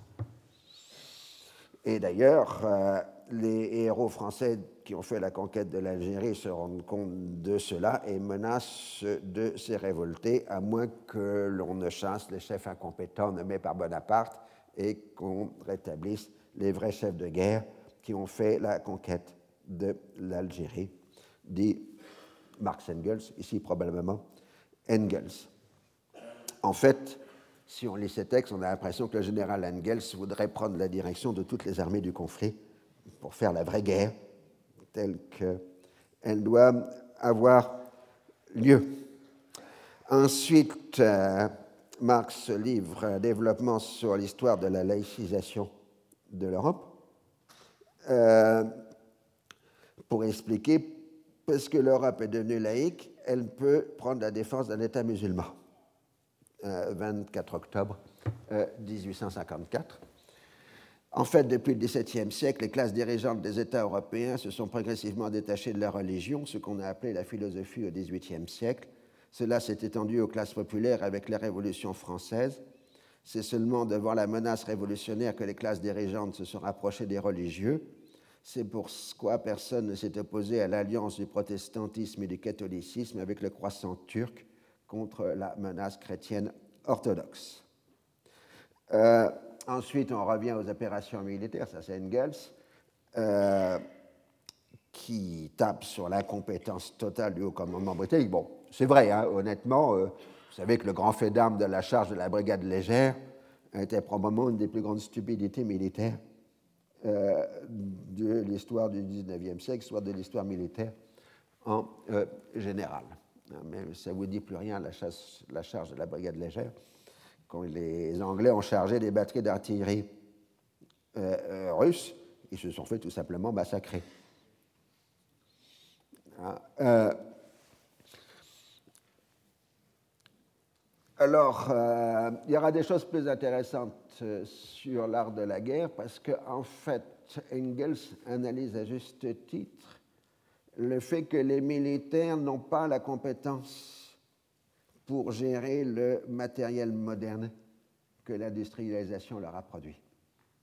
Ils sont restés aux guerres napoléoniennes, alors que maintenant ils ont des canons plus puissants, des bateaux de guerre, euh, etc. L'art de la guerre régresse à et à mesure que la technologie militaire progresse.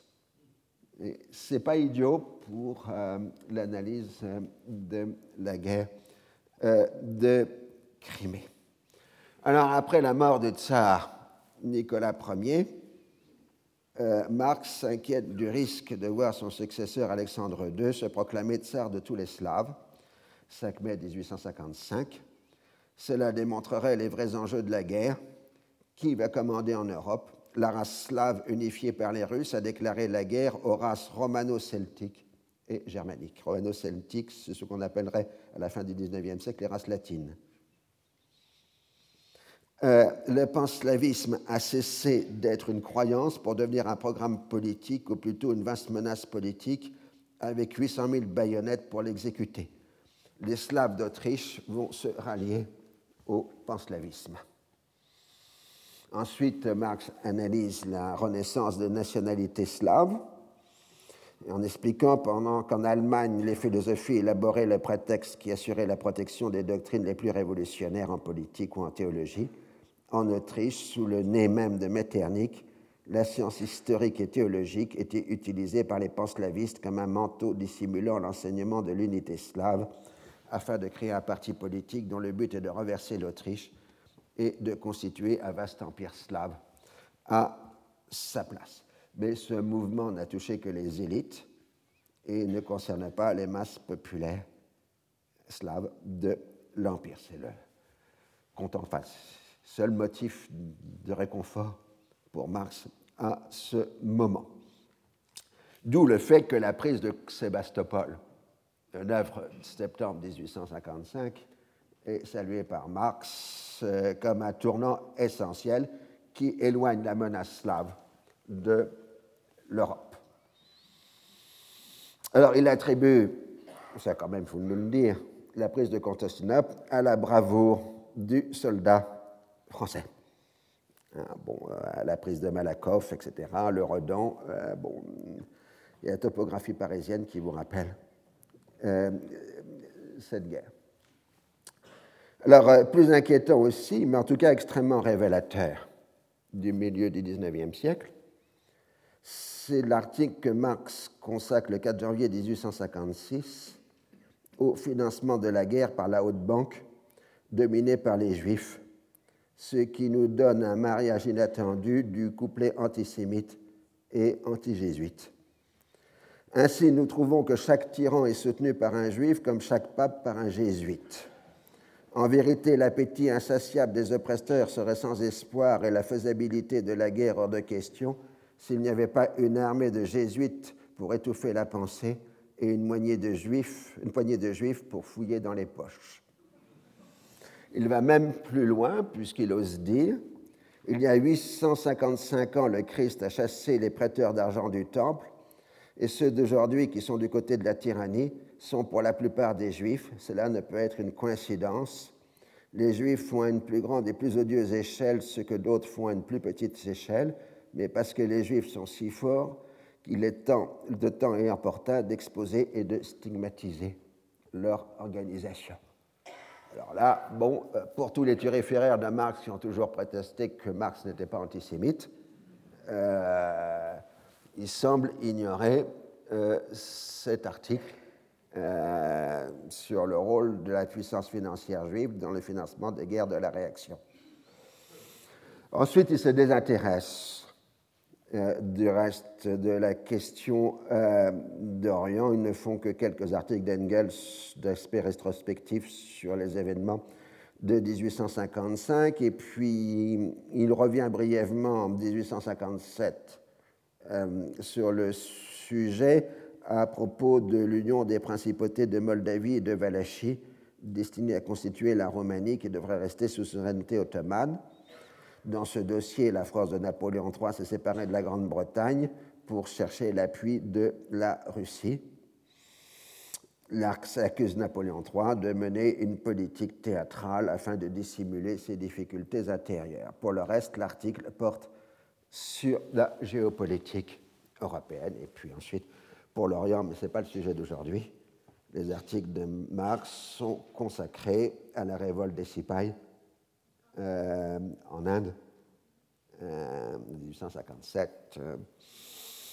Alors notons quand même par rapport à l'Asie que dans la même période, euh, s'il tape sur les Indiens qui n'ont pas d'histoire, Marx salue le mouvement populaire de Taiping en Chine en se demandant s'il n'y a pas une possibilité que la révolution européenne coïncide avec une révolution chinoise. Euh, c'est un peu inattendu dans la grille, euh, mais il faut être honnête, euh, c'est présent dans les textes. Alors ce qu'on peut dire de tous ces articles sur la question d'Orient, c'est qu'ils sont peu marxistes. certes, on voit régulièrement ce point de l'espérance d'une révolution provoquée par une guerre européenne, mais on ne trouve pas d'explication socio-économique du conflit.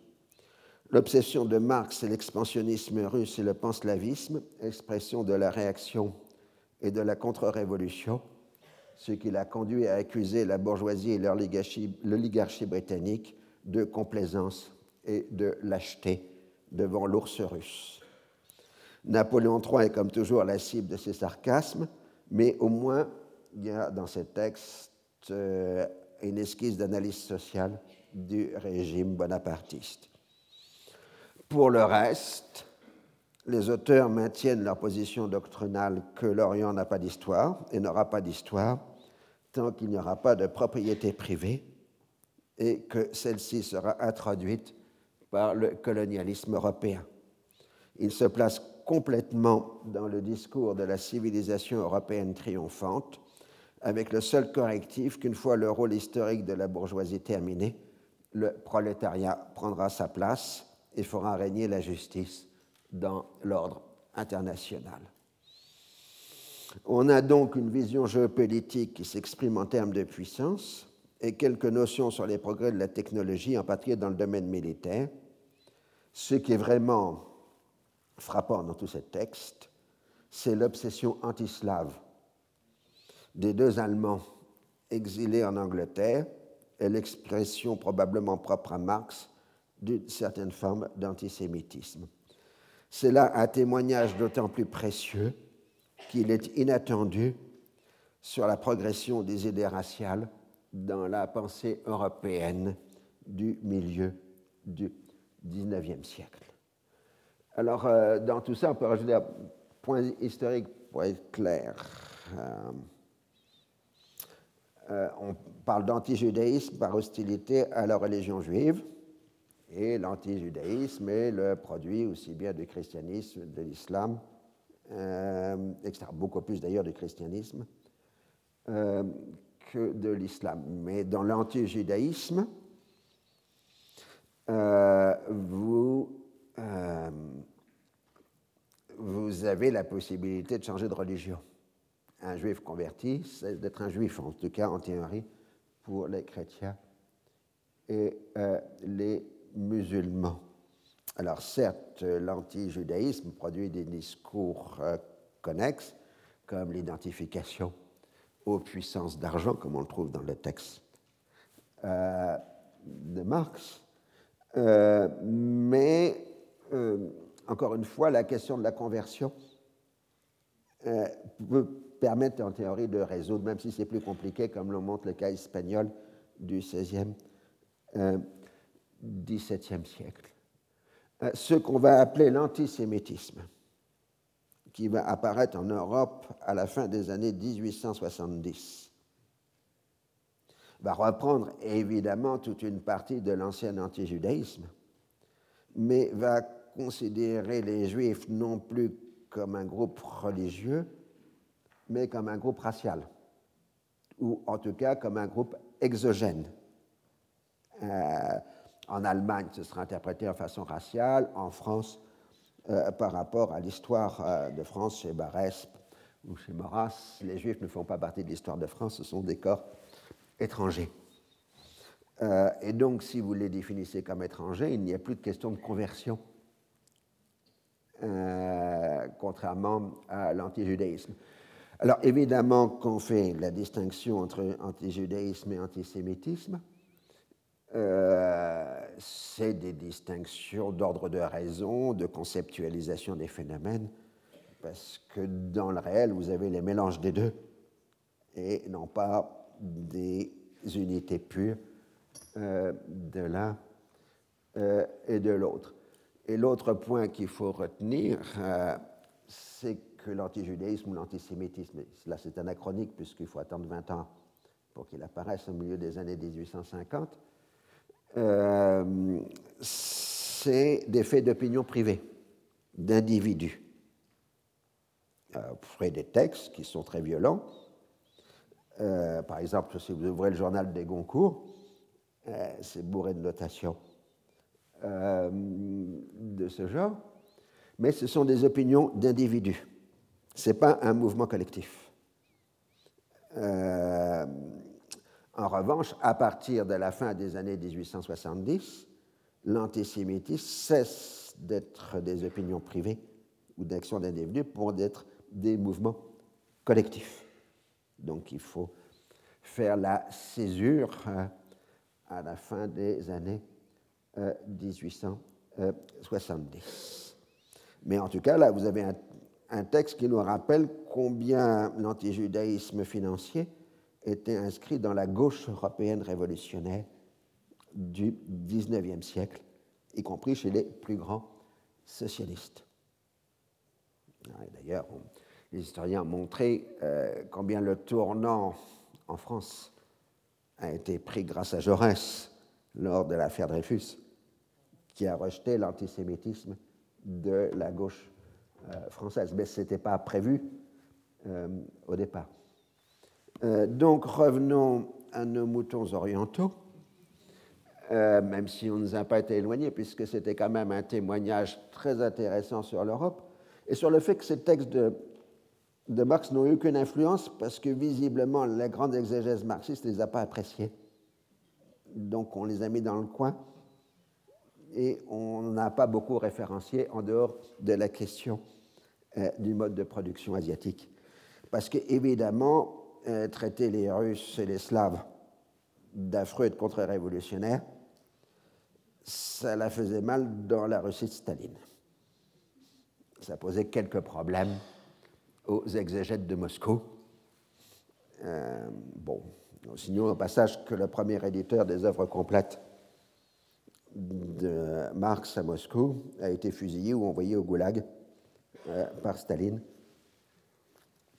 dans le cadre des grandes purges. Ce n'est pas à cause de ce sujet, mais c'est un point d'ordre général. Euh, donc, euh, la question intéressante maintenant est l'application de l'édit de 1856. L'émancipation a mis fin à un ordre social plus que millénaire, même s'il a été profondément ébranlé depuis la révolte grecque de 1821. Euh, L'islam apparaît partout en danger à la fin de ces années 1850.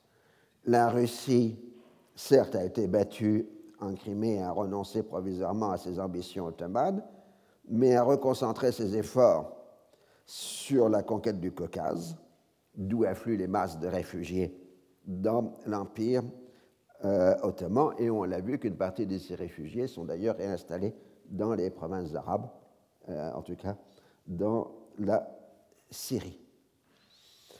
Pour les musulmans de l'Empire russe, l'Empire ottoman apparaît comme le refuge par rapport à l'oppression chrétienne et la migration forcée renforce le sentiment de solidarité entre les musulmans ottomans et les autres. C'est la même chose pour les musulmans algériens qui fuient la colonisation française et qui se réfugient dans l'Empire ottoman et euh, les autorités ottomanes euh, les réinstallent dans la région de Damas et dans la Galilée euh, sous l'autorité directe ou indirecte de l'émir Abdelkader, qui a été libéré par Napoléon III et qui s'est installé à Damas avec une très large pension euh, payée, enfin colossale, hein, un million de francs d'époque, c'est colossal, pardon, euh, payée par le gouvernement français. L'Empire ottoman, comme je l'ai dit, est aussi le lieu de refuge des révolutionnaires hongrois, polonais et autres. Et euh, donc, euh, on voit aussi des cadres d'origine chrétienne, mais convertis à l'islam, dans ce système. Une fois rejetés des Balkans, ayant pris le contrôle définitif euh, du Caucase, les Russes réorientent ensuite leur conquête vers l'Asie centrale musulmane. En Algérie, la conquête française est à peu près achevée dans les années 1850 et les Européens imposent des réformes analogues à l'édit de 1856 au Maroc ou en Tunisie. Seulement, les seuls non-musulmans qu'il y a au Maroc et en Tunisie, ce sont les juifs, puisqu'il n'y a pas de chrétiens. Et donc, il y a une demi-émancipation des juifs euh, tunisiens et marocains sous pression européenne. C'est-à-dire pression européenne, ça veut dire envoi de navires de guerre, hein, si on ne décide pas un édit euh, d'émancipation, euh, ce qu'on appelle la politique de la canonnière. La révolte des Sipay en 1857 en Inde a mis fin à la fiction juridique de la continuation du sultanat de Delhi et conduit au rattachement direct de l'Inde à la couronne britannique. La participation des musulmans indiens à la révolte avait d'ailleurs conduit les Britanniques à demander au sultan Abdelmejid de faire une proclamation demandant à ces musulmans de cesser le combat. Il avait bien volontiers accepté, ce qui lui avait valu les remerciements de Londres, qui avait ainsi reconnu une autorité religieuse au calife ottoman sur les musulmans indiens. Outre l'agression extérieure, les milieux musulmans conservateurs ont le sentiment que leur société est attaquée de l'intérieur par les réformes autoritaires des Tanzimat. En même temps, en dépit des efforts constants de centralisation, l'autorité du pouvoir central a du mal à se faire respecter dans les provinces les plus lointaines par manque de moyens financiers et militaires. Dans l'administration provinciale elle-même, nombreux sont les responsables hostiles aux réformes, ce qui a d'ailleurs conduit à leur éloignement de la capitale, ce qui pose encore plus de problèmes dans les provinces. Puisque si on chasse les plus réacs de la capitale en les nommant dans les provinces, ils vont mener une action réactionnaire dans les provinces. Dans les provinces syriennes, le ressentiment est particulièrement fort dans les populations musulmanes. L'évolution économique va dans le sens du déclin de l'artisanat du fait de la concurrence des produits manufacturés européens que les capitulations laissent entrer avec des droits de douane faibles, rappelle 8%. Certes, les grandes familles de notables bénéficient de la grande propriété et de la remise en culture des terres de l'intérieur, mais cela n'influe pas sur la détérioration des conditions de vie des masses urbaines. En même temps, les chrétiens sont en pleine ascension sociale du fait de l'ampleur des investissements éducatifs. Certaines familles chrétiennes sont en étroite association avec les consulats européens, bénéficiant ainsi des protections consulaires et surtout des fonctions de droguement. Et ils se comportent de façon méprisante envers les musulmans. En 1850, l'entrée triomphale du patriarche grec catholique à Alep a provoqué une émeute antichrétienne qui a fait plusieurs dizaines de victimes, mais les autorités arrivent rapidement à reprendre le contrôle de la situation. En 1858, euh, la tension confessionnelle est partout présente dans l'Empire. En Crète, la cause du rattachement à la Grèce prend à la fois des dimensions ethniques et confessionnelles, ce qui force le pouvoir ottoman à accorder des concessions en matière religieuse, administrative et fiscale. C'est ça le problème compliqué de la Grèce, de la Crète, qui va être un gros dossier jusqu'à la fin de l'Empire ottoman pratiquement, euh, parce que, bon, en gros, les deux tiers de la population de la Crète sont orthodoxes et un tiers des musulmans, mais ils sont tous hellénophones. parce que essentiellement, les musulmans crétois sont des chrétiens convertis qui ont conservé la langue grecque. et donc, le mouvement national grec va prendre une dimension totalement identifiée à l'orthodoxie et donc rejeter ceux qui sont hellénophones mais pas orthodoxes, ce qui va amener les Crétois hellénophones à devenir progressivement des Turcs. Euh, et on a ainsi cette machine infernale qui va faire dans tous les Balkans, puis ensuite en Anatolie, euh, le passage de la communauté confessionnelle à la communauté ethnique. Vous n'aurez pas de nationalité en gestation dans l'Empire ottoman qui ne prend pas une définition religieuse, avec deux exceptions, qui sont les deux dernières avec les Turcs à prendre une identité nationale, mais ce sont vraiment les derniers du temps, ce sont les Albanais et les Arabes qui vont développer un nationalisme mélangeant chrétiens et musulmans. Euh, mais en dehors de cela, l'ethnogénèse balkanique et anatolienne se fait d'abord sur une base religieuse. Et le groupe religieux, le millet, devient progressivement une nation. Et c'est ça, cette machine infernale euh, qui s'enclenche et qu'on voit déjà dans le cas crétois euh, en 1860. Des conseils locaux ont donc été établis en Crète pour essayer de faire des parités de pouvoir entre musulmans et chrétiens.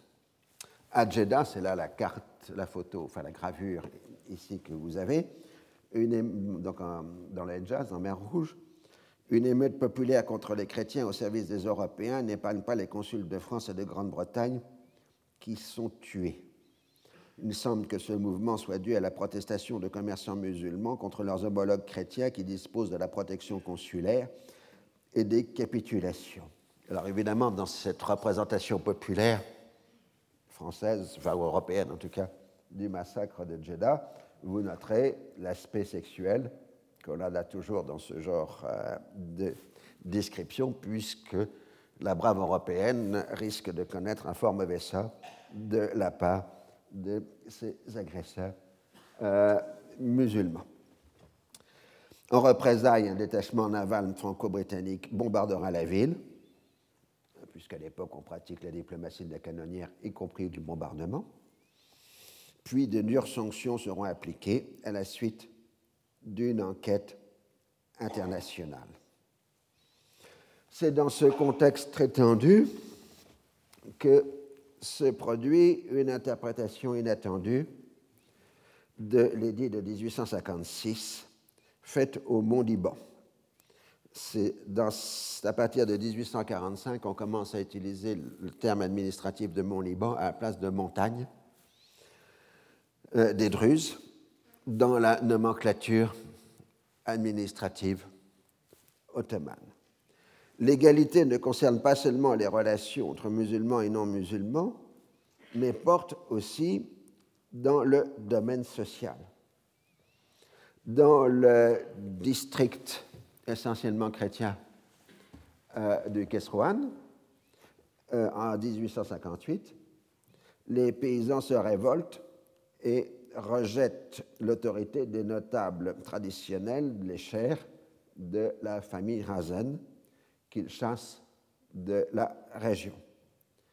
Le mouvement a bien une double dimension populaire et chrétienne. C'est un mouvement social de paysans qui chasse les anciens féodaux, entre guillemets pour féodaux évidemment, euh, de la région c'est un peuple maronite qui se soulève contre ses maîtres maronites. Mais comme l'affaire prend de l'extension, et c'est ça le danger, euh, les paysans maronites des districts mixtes euh, se soulèvent à leur tour contre leurs chers. Mais cette fois-ci, les chers ne sont plus maronites, mais druzes. En 1859, les violences se multiplient entre Druzes et Maronites entraînant le cycle infernal de représailles et de contre-représailles. Et là, on a réellement, et on voit l'enchaînement logique, un mouvement social se transforme en violence confessionnelle euh, du fait du statut de la propriété dans la montagne euh, libanaise. En mai 1860, on passe à la guerre ouverte que les autorités ottomanes et les consuls européens n'arrivent pas à endiguer. Les chrétiens ont rapidement le dessous et les massacres se multiplient, faisant plusieurs milliers de victimes. Les chrétiens se réfugient en masse sur le littoral, en particulier à Beyrouth, qui a échappé aux violences. L'affaire remet en cause l'application de l'édit de 1856, puisque l'édit de 56 des traités de Paris n'avait pas envisagé cette situation. La première réaction ottomane est de désigner l'énergique ministre des Affaires étrangères, Fouad Pacha, afin de rétablir l'ordre dans la montagne. Dès la fin juin 1860, le gouvernement français s'est lancé dans une vigoureuse action diplomatique exigeant une intervention européenne au minimum sous la forme d'une commission internationale d'enquête. On envisage même une intervention militaire, mais on y renonce provisoirement du fait de l'hostilité de la Grande-Bretagne à une telle entreprise. C'est alors qu'au début de juillet 1860, une terrible explosion de violence secoue Damas. Plusieurs milliers de chrétiens sont massacrés par la foule musulmane sunnite dans le quartier chrétien de Bab Touma. Alors donc, vous voyez bien, dans la montagne maronite, c'était un affrontement druzes-maronites, dans la montagne libanaise, pour être plus précis. Tandis que là, c'est sunnite contre grec orthodoxe. On attribue en général le mouvement aux artisans de la ville qui sont en voie de prolétarisation du fait de la concurrence européenne, et on vise les Européens à la fois du fait de leur émancipation et de leur relation avec les Européens et aux circuits commerciaux européens. Ainsi, les Juifs sont totalement épargnés par les violences de juillet 1860. Dans la plus grande partie de la ville, les notables musulmans sont incapables de contrôler la foule, tandis que les consuls européens sont impuissants, étant eux-mêmes menacés. Néanmoins, l'action la plus spectaculaire est celle de l'émir Abdelkader, qui dispose de plusieurs centaines d'Algériens armés et qui protège les chrétiens des émeutiers. Les événements ont un immense retentissement en Europe, tandis que l'émir est dépeint partout comme un héros chevaleresque. Pour euh, faire une caricature, ce serait Je suis Abdelkader partout euh, en Europe. Euh, la réalité est plus complexe. L'émir considère qu'il n'a fait que son devoir en protégeant les chrétiens, puisque la loi islamique l'impose, mais ces derniers ont tort de vouloir s'en affranchir en demandant l'émancipation. Voici un des grands tableaux représentant Abdelkader à Damas prenant la défense des chrétiens. Voilà la chrétienne qui montre son enfant euh, à l'émir. Tout ça dans un, disque, dans un décor évidemment très orientaliste. Et au fond, le massacre euh, qui euh, se poursuit. Alors cette fois, la France peut obtenir un accord des principales puissances européennes pour pouvoir intervenir. Une convention est conclue le 3 août 1860 entre l'Empire ottoman et les puissances qui encadre l'intervention définie pour la première fois comme européenne. C'est pour la première fois que le terme Europe est utilisé dans ce sens. Je cite, article 1er, un corps de troupes européennes qui pourrait être porté à 12 000 hommes sera dirigé en Syrie pour contribuer au rétablissement de la tranquillité. C'est la première fois qu'on parle de troupes européennes dans un document officiel. Article 2. Sa Majesté l'Empereur des Français consent à fournir immédiatement la moitié du corps des troupes s'il devenait nécessaire d'élever son effectif au chiffre stipulé dans l'article précédent. Les hautes puissances s'entendraient. Hein? Le commandement en chef de l'expédition entrera à son arrivée en communication avec le commissaire extraordinaire de la porte, c'est-à-dire Fouad Pacha, afin de combiner toutes les mesures. Et la durée de l'expédition est prévue pour six mois dans le document européen. Sans nom, parce que le nom n'existait pas encore, c'est tout simplement la première application de ce que nous appellerions aujourd'hui le droit d'ingérence. Euh, on vous trouve bien dans la proclamation de Napoléon III au corps expéditionnaire le 7 août 1860. Soldats, vous partez pour la Syrie et la France salue avec bonheur une expédition qui n'a qu'un but, celui de faire triompher les droits de la justice et de l'humanité. Vous n'allez pas en effet faire la guerre à une puissance quelconque, mais vous allez aider le sultan à faire entrer dans l'obéissance des sujets aveuglés par un fanatisme d'un autre siècle. Sur cette terre lointaine riche en grands souvenirs, vous ferez votre devoir et vous montrerez les dignes enfants de ces héros qui ont porté glorieusement dans ce pays la bannière du Christ. Donc c'est un peu compliqué, mais en gros, vous les descendants des croisés, vous portez secours au sultan ottoman euh, contre les musulmans, mais vous notez le terme humanité, donc humanitaire, euh, qui est euh, présent.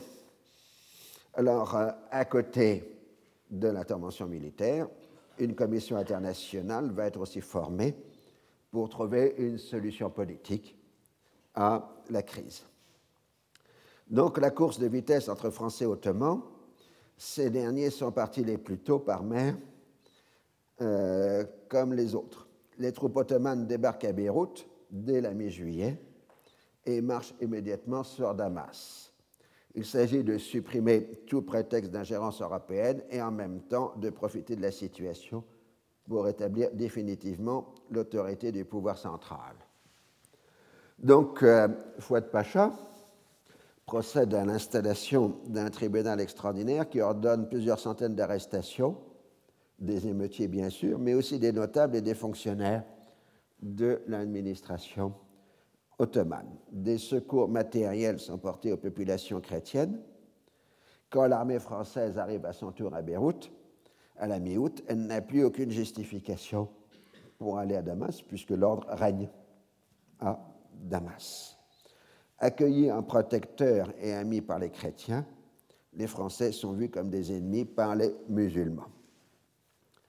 La répression, là c'est Fouad Pacha, de Fouad Pacha frappe le milieu des notables damascènes coupables soit d'avoir favorisé les troubles, soit de ne pas avoir réussi à les empêcher. Au-delà, c'est toute leur attitude précédente qui est condamnée. Ils ont appuyé les réformes quand elles favorisaient leurs intérêts matériels, mais s'y sont opposés quand elles appliquaient l'émancipation des chrétiens.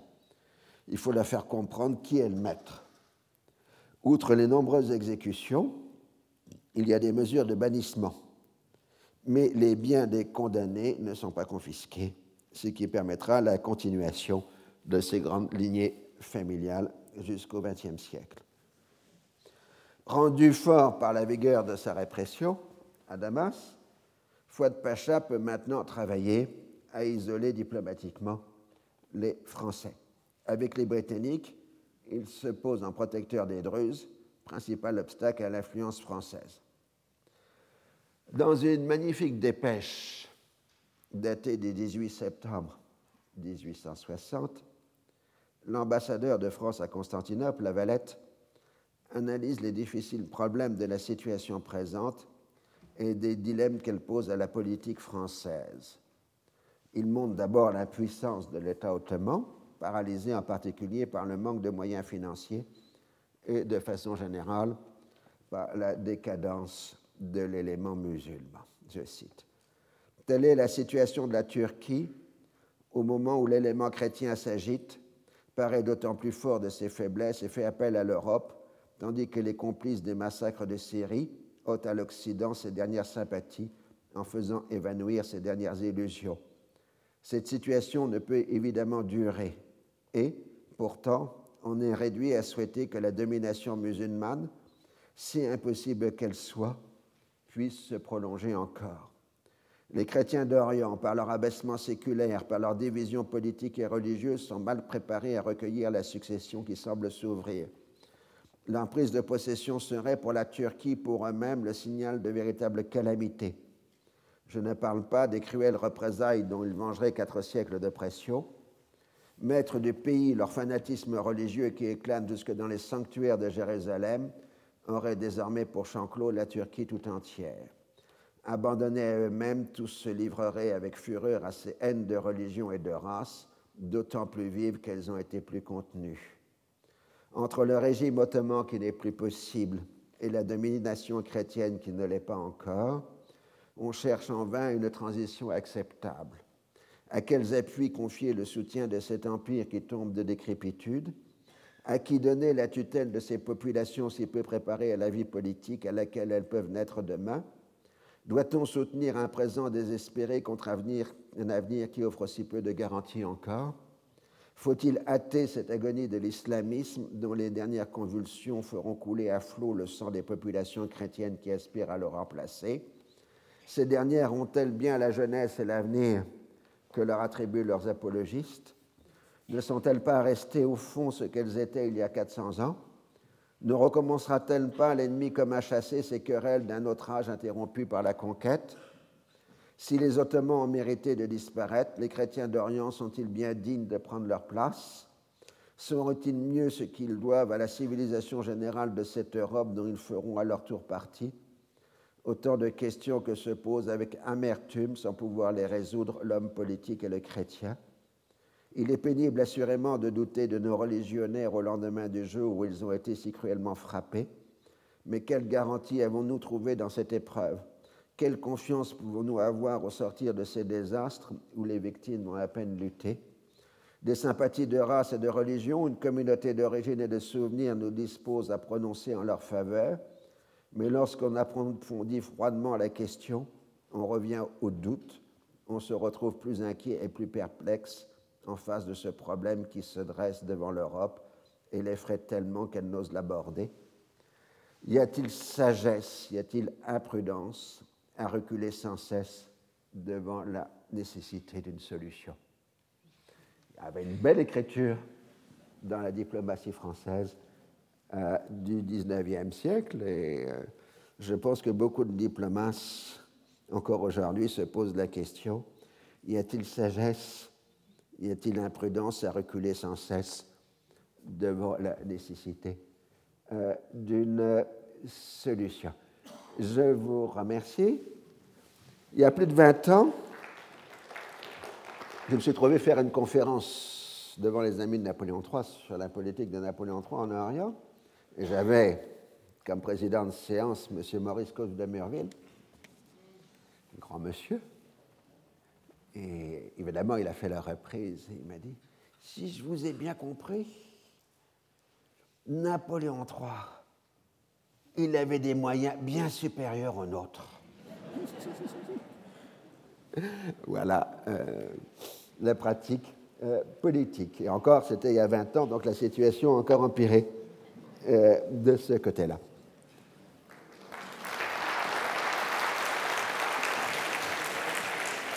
Donc à, la rentrée prochaine maintenant. Retrouvez tous les enseignements du Collège de France sur www.collège-2-france.fr.